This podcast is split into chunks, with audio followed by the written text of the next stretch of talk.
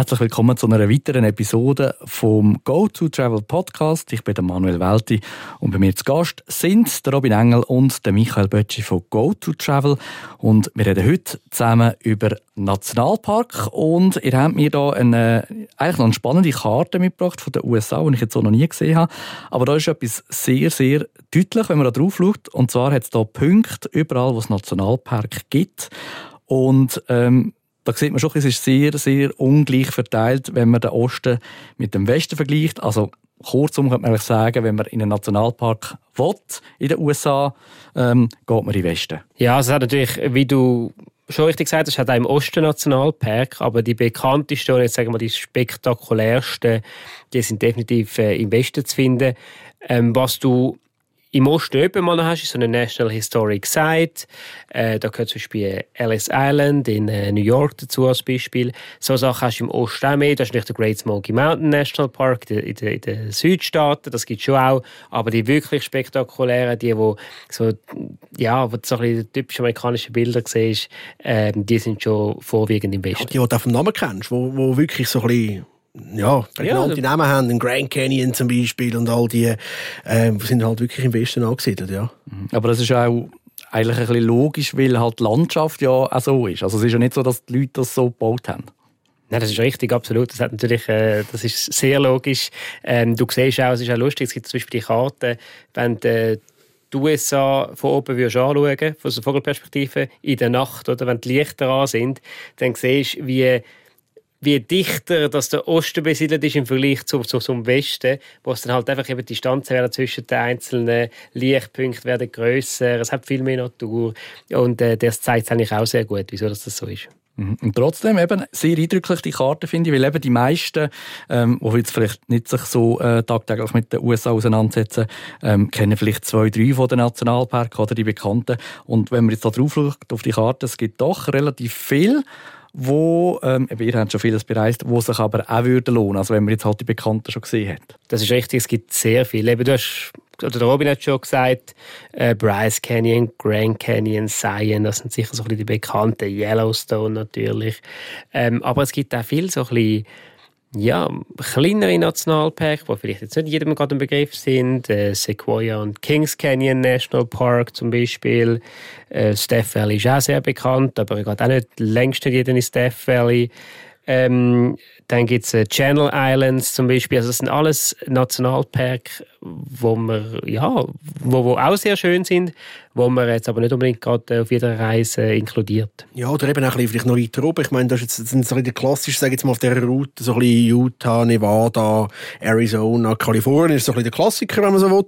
Aber auch zum Beispiel ein bisschen oben links, Oregon, Washington, hat auch zwei, drei wunderschöne Nationalparks. Ähm, haben wir auch schon mal einen Podcast äh, darüber gehabt. Finde ich persönlich mega spektakulär. Ich meine, Olympic National Park, da gibt es so nur dort. Also, das gibt nicht irgendwie, dass kannst sagen, ja, okay, da hast du jetzt auch wieder einen, der ein bisschen ähnlich aussieht. Da gibt es nur dort oben links, Olympic Peninsula, Crater Lake National Park, tiefste See von den USA, finde ich ein imposante, wirklich einer der imposantesten. Ähm, um die zwei ähm, mal noch zu erwähnen. Aber äh, ich meine, es gibt einen Glacier National Park in Montana.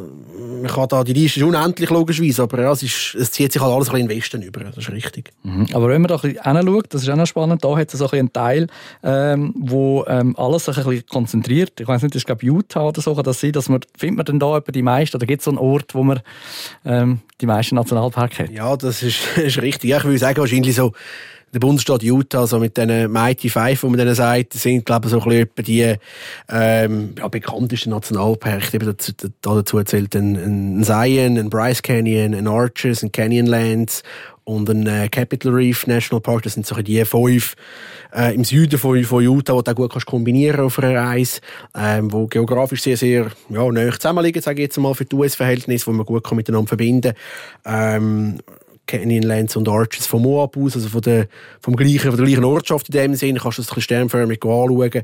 Und das sind, ja, würde ich jetzt sagen, so ein die, so ein klassischen, aber eben ein Grand Canyon, wo wir vorher schon haben, einem Death Valley, oder eben auch ein Yosemite äh, National Park, wo Viele sagen, ja, der sieht ein bisschen aus wie die Schweiz vielleicht und so ein bisschen, da muss ich nicht unbedingt anschauen, habe ja die Heim schon Berge und See und überall. Das ist nicht per se falsch, das kann man eigentlich, ja, die, die Antwort kann ich so gelten lassen. Aber es ist dann schon noch ja, die Dimensionen sind dann auch noch ein bisschen anders schlussendlich. Hat es denn, wenn Leute zu euch kommen und sagen, ich möchte gerne in die USA reisen, ich möchte gerne in den Nationalpark, ähm, wie geht ihr da vor? Also gehen, schicken ihr die Leute einen Tag dort hin, bleibt man eine Woche dort? Was sind da so ein bisschen die üblichen ähm, Vorgehensweisen? Ja, das ist eben ein ganz wichtiger Punkt, das ist eben die Bedürfnisabklärung, die so extrem wichtig ist, äh, gerade auch bei den Nationalparks. Ich nehme zum Beispiel den Grand Canyon nehme ich immer gerne als, als Beispiel, auch, um das den Kunden zu erklären. Man muss halt schon wissen, was sie möchten machen oder wie sie sich das Ganze vorstellen. Der Grand Canyon zum Beispiel, da kannst du theoretisch anfahren, äh, kannst das Auto parkieren, schaust ein bisschen über den, den Rim, über den Rand raus, schaust ein bisschen in den Canyon runter, machst äh, ein paar hundert Schritte in die eine Richtung, ein paar hundert Schritte in die andere Richtung und dann kannst du theoretisch wieder ins Auto sitzen und kannst wieder abfahren. Oder? Dann gibt es Leute, die sagen, ja, nein, ich möchte eine andere Perspektive sehen, ich möchte zum Beispiel einen Helikopterflug machen auch das könntest du theoretisch noch beides in einen Tag reinpacken. Dann gibt es aber die aktiven Leute, die sagen, nein, wir möchten äh, gerne äh, noch ein bisschen wandern. Ähm, die, die wandern runter. Zum Beispiel der Bright Angel Trail ist so ein bekannter Trail, die machen die dort damals. Da gehst du wirklich runter. Ähm, und dann, das ist etwa, also ich damals bin ich aber noch fitter gewesen, habe ich es, äh, habe ich es relativ, äh, habe ich etwa einen halben Tag habe ich, habe ich schon gebraucht. Vor 20 ähm, Jahren. Ja, das ist etwa so, ja. Nein, ist ja nicht ganz, aber, äh, ähm, aber da brauchst du halt einfach mehr Zeit, oder? Und das ist auch etwas mega cooles, wie du siehst, den Canyon eben einmal von, von unten auch, oder? Schon nicht ganz unten, aber ab einem gewissen Plateau und kannst du sehen, kannst schauen und bist in dieser Schlucht rein. Und das muss man schon wissen, wie, wie die Leute, ob die aktiv sind, ob sie sagen, ich muss es einfach mal gesehen haben, ein paar Fotos machen und dann ist gut. Und je nachdem, musst du halt am einen Ort mehr oder auch weniger Zeit einrechnen. Kannst je nachdem, nach, nach Nationalpark natürlich, kannst du über mich jetzt gesagt, einen halben Tag oder einen Dritteltag in dem Sinn planen. Oder aber du kannst ja sagen, ich nehme mal den Yosemite als Beispiel. Ich sage, hey, Yosemite mache ich vier Tage ohne Problem und du kannst die vier Tage füllen. Kein Ding. Also da, da gibt es genug Möglichkeiten, wo du da die Tage kannst ausschöpfen kannst ist natürlich immer die Frage, hat man überhaupt so viel Zeit, so viel Ferien natürlich am Ende des Tages? Meistens scheitert es an dem, dass man dann ein bisschen muss, äh, einschränken muss. Aber grundsätzlich Möglichkeiten gibt es unendlich, egal welcher Park. Auch ein Seien bietet wahnsinnig viel. Mhm. Plus hat auch nicht jeder Park die gleichen Voraussetzungen. Es gibt Parks, wo man mehr machen kann. Äh, du hast vorhin jetzt äh, zum Beispiel den Crater Lake äh, National Park angesprochen in Oregon. Und das ist bei einem dort sind jetzt, auch dort kann man, klar, man kann überall wandern, aber dort finde ich jetzt sind deine Möglichkeiten irgendwo durch beschränkt. Oder? Du fährst an dem Rim entlang oben durch. Ähm, du kannst äh, noch eine Bootsfahrt machen zu dem Wizard Island raus. Aber das ist dann auch irgendwann einmal gewesen, oder? Hingegen dann andere Park, Yellowstone, da kannst du kannst Tage verbringen, also problemlos. Und so ist dann jeder Nationalpark ein bisschen anders von den Voraussetzungen her. Also empfehlen dir denn den Leuten je nach Bedürfnis einen anderen Park, eben gerade wenn äh, wenn sie in eine Region reisen wollen, wo es mehrere gibt, dass wir sagen, ich bin jetzt mehr so eben der, der einfache, will schnell föteln, vielleicht eine halbe Stunde laufen und so, dass die sagen, ja, dann gehst du lieber in den oder dann gehst du lieber in den anderen. Ja, also meistens ist ja Destination so ein bisschen gegen Schoki, oder? Und wenn du zum Beispiel jetzt in Vegas startest und Grand Canyon machst, Zion machst, dann sagst du nicht, ja, jetzt lade Bryce Canyon aus, den willst du einfach noch gesehen haben. Das, gibt einfach, das, das gehört ein bisschen dazu, dann siehst du ihn vielleicht auf die eine Seite oder auf die andere Weise, aber du siehst nicht, du musst ihn anschauen, oder? Du kannst nicht einfach sagen, ich lade jetzt den aus. Oder aus, das ist ein Park, wo sie jetzt sagen, wenn du zum Beispiel im Seien äh, nur 20 Minuten Zeit hast, dann kannst du auch sagen, gut, dann lass es bleiben, weil das eine ist jetzt zum Beispiel ein Park, wo du äh, mit dem Auto ähm, nur ganz eine kleine Ecke kannst machen und dann musst du das Auto parkieren äh, im Visitor Center und musst mit einem Shuttlebus hinterfahren und erst dann, wenn du dort hinten bist, dann fangen eben die coolen Wanderungen an, dann siehst du erst mal, wie das Sein überhaupt daherkommt, dann, dann lernst du den Park so richtig kennen. Und wenn du keine Zeit hast für das, dann kannst du sagen, dann musst du dort keine Nacht einplanen, dann kannst du direkt durchfahren, nachdem du kommst, vielleicht zum Bryce Canyon oder, oder nach Vegas runter, oder? Das gibt schon, aber im Großen und Ganzen, wenn man den Leuten schon vermitteln, dass sie sich mehr Zeit sollen nehmen und wirklich die Perke in Ruhe anschauen und vielleicht noch einen mehr reinnehmen als einen weniger. Gibt das Beispiel viel, was du sagst, aber du fährst auch und nimmst so einen Bus, weil das ist mir jetzt gerade, ich hatte gerade das Bild im Kopf vom äh, Denali Nationalpark, weil ich glaube, dort haben wir das gemacht mit so einem alten Schulbus und da sind wir irgendwie vier Stunden in die eine Richtung gefahren. Äh, äh, und beim ersten Tier sind wir äh, mega ausgeflippt und wo es dann zum hundertsten Mal das Reh gekommen ist, haben wir gedacht, okay, jetzt darf es mal etwas anderes kommen. Ja, das ist, ein, das ist ein perfektes Beispiel. Der Dinelli hat das genau auch. Und das ist gerade ein krasses Beispiel. Das, das Dinelli ist wirklich, Beispiel, ja. ja. wirklich das andere Ende natürlich, ja. Das ist ja so. Aber ähm, es gibt nicht so mega viel. Es gibt es ab und zu. Aber es gibt nicht so mega viel, weil die Amerikaner sind ja schon auch es wird immer besser, aber sind so ein bisschen dafür bekannt, dass sie lieber näher irgendwo fahren und ein bisschen weniger laufen. Ändert sich jetzt immer mehr halt, aber äh, und äh, Robin und ich sind übrigens genau gleich, so wir müssen also gar nichts sagen, wir sind genau die gleichen Spezies. Aber äh, darum kannst du auch relativ viel in den meisten Orten kannst du wirklich mit dem Auto auch an die coolen Lookouts anfahren. Es gibt so ein paar Ausnahmen, wie wir schon gesagt haben. Aber ähm, was immer mehr kommt, und das muss man wissen, äh, zu einem ganzen Overtourism ein bisschen ähm, entgegenzuwirken, muss man bei vielen Nationalparks muss man äh, fang, ähm, sich registrieren. Man muss wie ein Ticket haben, um in den Nationalpark hineinzukommen. Die, die, Tickets sind, äh, die Anzahl Tickets sind beschränkt pro Tag.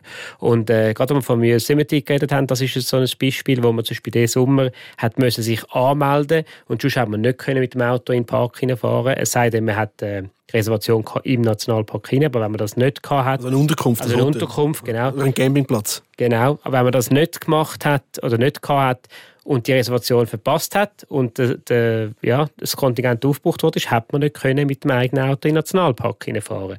Und das kommt jetzt immer mehr. Das heißt Vorbereitung, Planung, auch da A und O wird immer wichtiger, definitiv. Ja, es ist so. Und vor allem, ich meine, schlussendlich sein, das ist ja schon, wenn man jetzt das Hotel reserviert. Aber es hat ja nicht immer das Hotel im Park selber, oder? Und dann eben halt nicht den Park reservieren, jetzt in dem Beispiel, wo wir jetzt gerade haben.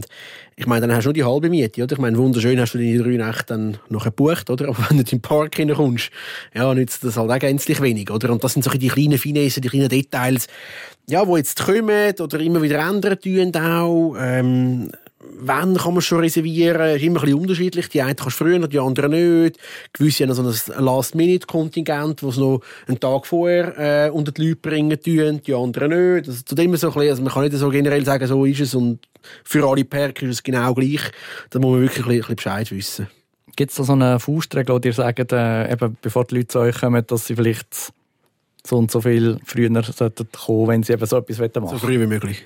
Okay. Also es ist, ich muss so sagen, es gibt bei gewissen Parks äh, gibt's auch also kommt das Kontingent erst ab einem gewissen, sagen wir mal 90 Tage oder, oder drei Monate, äh, was sind 90 Tage, also äh, vier Monate oder fünf Monate oder ein halbes Jahr vorher erst in Verkauf.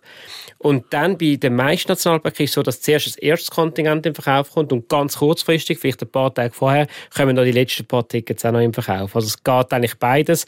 Wobei aufs, äh, auf das Last-Minute-Ticket würde ich es nicht anholen, aber wenn du das nicht hast, hast du ein Problem. Dass man sollte wirklich schauen, wenn es im Verkauf kommt und dann so schnell wie möglich zuschlagen, dass man auch sicher ist, dass man dann dort kann im Park kann. Aber ich würde nicht warten, bis ich ein Billett habe, mit der Hotelübernachtung buchen. Das ist immer so ein bisschen mein Ding. Ich würde es nicht davon abhängig machen oder warten, wenn du sagst, eben drei Monate vorher, bis dann warten mit dem Hotel buchen, ähm, bis ich das Billett auch habe, weil dann zahlst du einfach unnötig mehr eigentlich fürs Hotel. Du musst einfach wirklich schauen, dass du rechtzeitig dich zu dem Billett kannst, ähm, oder zu dem Billett kommst, was, wenn du terminierst, auch machbar ist grundsätzlich. Und das ist, darum, darum habe ich vorher gesagt, eigentlich so, so früh wie möglich, dass man schon, dass die Planung auch einfließen lassen eigentlich. Das ist so ein bisschen Mhm. Und viele wünschen sich ja dann auch im Park zu übernachten, wenn das geht. Ich kann mir vorstellen, dort ist wahrscheinlich auch ein limitiertes Angebot. Ja, das ist richtig. Zu den Hotels in den Parks, das ist ja so eine Sache. Ähm, und zwar, wie du sagst, das Angebot ist limitiert. Das heißt, Preise sind tendenziell eher hoch. Hingegen, und das trifft jetzt vielleicht nicht ganz auf jedes Hotel zu, aber so im Großen kann man das sagen, ist der Standard in den Nationalparkhotels, in Hotel im Nationalpark eher tief. Also ähm, Hotels, wo Zimmer schon seit Ewigkeiten, schon seit Jahren eigentlich eine Renovation bedürften, gerade zum Beispiel im, im Yellowstone Nationalpark, die gehen immer noch locker zwischen 400, 600 Franken in der Nacht, oder? Wo du, wenn du dort bist, wo, wo du wirklich, du zahlst einfach die Lage. Du zahlst nicht das Hotelzimmer, weil das Hotelzimmer ist nie so viel wert, sondern du zahlst einfach die Lage, wo du bist. Und da muss man dort, es macht nicht in jedem Nationalpark gleich viel Sinn, wirklich im Nationalpark zu übernachten. Yellowstone ist ein gutes Beispiel, das du jetzt angesprochen hast. Dort finde ich es umso wichtiger, weil es halt ein grosser Nationalpark ist, rein flächenmäßig schon. Und, und sonst bei einem anderen Nationalpark, sage ich jetzt mal, ja, da kannst du auch vielleicht außerhalb in einem Best Western übernachten. Und das tut jetzt auch völlig. Ich meine, äh, ein Seien ist das beste Beispiel mit Springdale. Da kommt es nicht, nicht darauf an, ob du im, keine Ahnung, äh, La Quinta übernachtest oder im, äh, im Best Western, im Hampton Inn. Das ist, ja, Hans was Heiri. Aber im Yellowstone zum Beispiel, wenn du dann jeden Tag noch musst irgendwie, ja, äh, keine Ahnung, Stunde, zwei in den Park hineinfahren, weil du in, äh, im Gückerihaus aus, äh, untergebracht bist, finde ich es ein bisschen schade.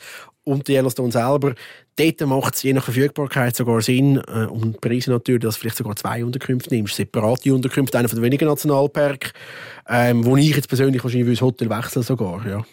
Aber zum Teil gibt es ja schon sehr coole Unterkünfte. Ich weiß nicht, ich glaube, ich habe es sogar bei euch auf dem äh, Facebook- oder Instagram-Account gesehen. Übrigens, wenn ihr noch nicht folgt, äh, go2travel.ch, dort findet ihr äh, alle äh, Links zu den Social-Kanälen von diesen beiden. Ähm, eben so etwas wie Glamping oder so, wo du irgendwie unter einem sehr modernen, coolen Zelt liegst. Äh, ich bin nicht so der Camper, aber das wäre jetzt etwas, was ich mir antun würde. Das kommt aber schon immer mehr. Ja, also, was du ansprichst, das sind die äh, Under Canvas Unterkünfte. Ähm, ja, da haben wir wirklich erst gerade einen sehr coolen Post gemacht äh, zum Thema Stargazing, oder? Und ähm, ja, die gibt's, also die, die gibt's äh, immer mehr und äh, immer mehr Nationalpark.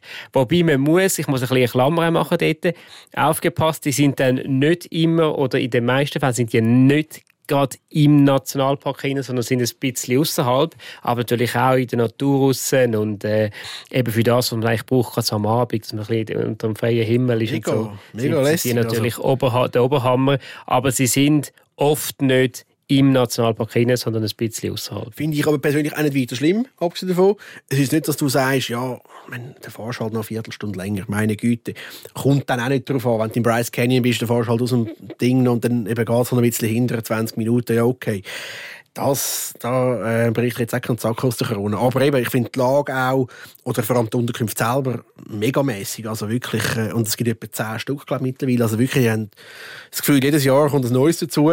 Ähm, wo jetzt so ein bisschen, sag jetzt mal, bei den bekannteren Nationalparks haben angefangen. Eben Bryce Canyon hat das Under Canvas oder hat die Glamping-Optionen. Äh, bei einem Zion, bei einem Grand Canyon sind sie äh, vertreten. Yellowstone ähm, ebenfalls. Dann äh, Glacier National Park. Also wirklich, da hat er mittlerweile eine, eine gute stattliche Anzahl. Und die machen es wirklich eben gut. Also kann ich wirklich wärmstens empfehlen. Für Leute, die mit dem Camper unterwegs sind, kommt man da in einen Nationalpark hinein? Gibt es da Standplätze? Äh, muss man das auch früher reservieren? Oder wie sieht es da aus? Ja, da gibt es Campingplätze äh, wie bei den Hotels innerhalb vom Park und außerhalb vom Park. Ähm, oftmals kann man es in den Park, man kann nicht immer alle reservieren in den Park. Es gibt solche, die First Come, First Serve sind. Da muss man, wie wir schon mal in einem anderen Podcast gesagt haben, kann man nicht erst um 6 Uhr äh, reinfahren oder um 7 Uhr, da muss man ein vorher schon schauen. Ähm, es gibt aber äh, auch solche, die man kann reservieren kann und ähm, das würde man auf jeden Fall, auf jeden Fall empfehlen, ja. Jetzt wenn wir die Karte nochmal anschauen mit all diesen Nationalparks, eben da jetzt die zwei, drei Bekannten, die es so gibt. Jetzt möchte ich aber nicht die, auf die genauer eingehen, weil äh, da kann man überall nachlesen. Ich würde gerne von euch noch wissen, welche sind denn eigentlich eure Lieblingsnationalparks? Weil wir wollen ja den Leuten, die zulassen, so ein bisschen einen Geheimtipp mitgeben oder eben vielleicht mal ein bisschen anderen Anreiz. Michi, fangen wir bei dir an. Was ist dein Lieblingsnationalpark? Also, Darf ich drei aufzählen? Du kannst das eigentlich, eigentlich nicht. Nein, eigentlich nicht. Eigentlich nicht. Nein, nein ich habe Aber einer von den mal Lieblingsnationalparks ist ja der Big Band. Den haben wir schon mal thematisiert in unserem äh, Texas-Podcast. Dort habe ich schon gesagt, wieso das so ist. Ganz speziell, und das ist halt einfach, es ist ein Klassiker, aber es ist für mich einfach einer der speziellsten mit Abstand, ist der Yellowstone traumhafte Nationalpark mit diesen Pools, mit diesen Geysir, mit, äh, mit dieser Tierwelt ganz speziell. Also das ist auch etwas vom, vom Schönsten, was ich, was ich gesehen habe. Und dann habe ich noch ähm, nicht ein Nationalpark, sondern ein National Monument, das nicht so bekannt ist, wo mir aber wirklich sehr, sehr gut gefällt. Und das ist der Canyon de Chelly. Ähm, der ist ähm, in Arizona, der Grenze zu New Mexico, ist auch noch auf einem Navajo-Gebiet. Und das ist so eine Schlucht. Und äh, mit so einem, mit in der Schlucht hat es so einen, einen Spider Rock. Das ist so ein, ein grosser so ein Felsturm eigentlich. Natürlich ein Felsturm mit in dem, in dem Canyon rein. Und der Canyon ist so, so rötlich und hat aber dann gleich ohne das, ähm, den Kontrast mit, mit dem Grün. Ähm, und ich natürlich als, als Native American ähm, interessiert oder, oder Fan, wenn man das kann sagen, äh, auf dem Navajo-Land, ich kann mir das wirklich genauso vorstellen, wie die früher dort durchgeritten sind. der hat mir auch sehr, sehr gut gefallen. Das ist jetzt aber auch zum Beispiel eine, also das ist nur ein National Monument, das ist kein, kein National Park und das ist auch etwas, wo ähm, deine Tätigkeiten rund um das National Monument sind eingeschränkt. Du kannst oben schauen, sieht wunderschön aus, soll jeder machen. Du könntest auch mit einem Guide eigentlich unten durchreiten, aber der sieht, es gibt keine Helikopterflüge, es gibt keine mega Wanderungen, die du selber allein kannst dort machen Aber nur schon zum oben schauen, gefällt mir sehr gut. Okay. Robin, zu dir, was würdest du deinen Hörerinnen und Hörern empfehlen? Ja, ich kann eigentlich so ein bisschen, sag jetzt mal, ja... Sag nicht auch drei. Nein, ich sagen, jetzt sage ich auch gerade drei. Einfach gerade Slide. Ähm, Nein, ich würde sagen, meine Favorites, ich glaube, der Bryce Canyon ist so ein bisschen mein, mein One and Only, den habe ich immer schon lässig gefunden, finde ich immer noch lässig. Finde ich einfach ganz speziell mit, diesen Kalkstein, ähm, Formationen finde ich wirklich mega imposant. Vor allem dort, ich hatte mal das Glück gehabt, ich bin mal im Spätherbst unterwegs gewesen, und dann hat es wirklich gerade geschneit am Vortag und dann war es so ein bisschen snowcapped gewesen, wirklich so ein bisschen mit, mit weißem Flum oben drauf auf diesen orangen, ja, Kreationen, Steinkreationen, man so will sagen. Ähm, und das ist schon mega eindrücklich gewesen. Und das, das, auf dem Kontrast der blaue Himmel, dann der weiße Schnee oben drauf, das Orange und so, das hat schon, haben mich schon recht imponiert. Äh, mega lässig gefunden. Und, und der Arches National Park ist eh imposant, keine Frage. Der zählt ja auch so ein bisschen dazu. Und, und ich will noch einen kleinen Schlenker machen, jetzt, wenn, wir schon bei, bei Drünen sind. Ähm, in Alaska oben. Du hast vorher mal den Denali äh, National Park noch angesprochen. Das Ist natürlich ein Klassiker, äh, Mount McKinley, oder Mount Denali besser gesagt, äh, wie er jetzt ja heisst. Ähm, mega. Ich meine, wenn der, wenn der wirklich siehst, würde ich aber gar nicht wirklich jetzt äh, in meine Auswahl reinnehmen. Ich finde äh, der Wrangell St. Elias äh, National Park Finde ich auch mega mäßig. Ähm, vor allem auch von der Anreise her. Wir sind jetzt in der Zeit äh, mit einem Kleinflugzeug, mit einem Buschflüger reingeflogen eigentlich, weil, weil die Straße, der Reynolds Alliance National Park ist, einmal dazu mal noch äh, recht äh, bescheiden gewesen, recht dürftig. Es war ein besserer Feldweg gewesen, mit dem Wohnmobil, ja, nicht so eine gute Ausgangslage gehabt. Und nachher im Park selber ist wirklich so, ja, altes Goldgräberstädtchen und dann hat es hinten dran einen Glacier, den Root Glacier, wo du noch kannst, äh, kannst Touren machen hat es eine alte verlassene Kupfermine, die du kannst anschauen oder hast können anschauen in der Zeit. Ähm, ein Platz oder ein Ort, wo du so nirgends sonst hast. Und darum würde ich jetzt sagen, da Alaska ja zu den USA zählt, äh, würde ich den gerne mit in meine Auswahl nehmen. Also jetzt muss ich aber schon noch schnell etwas fragen. Ähm, ist ziemlich blöd, weil unsere Zuhörerinnen und Zuhörer sehen uns die Karte nicht. Aber wir müssen uns vorstellen, da ist die Amerika-Karte ganz viele Punkte drauf. Florida wissen wahrscheinlich die meisten, was es ist. Und dann hat es da so ein bisschen etwas außerhalb. Ich bin jetzt mal davon ausgegangen, das ist Key West. Michi, ähm, was ist denn da für ein Nationalpark?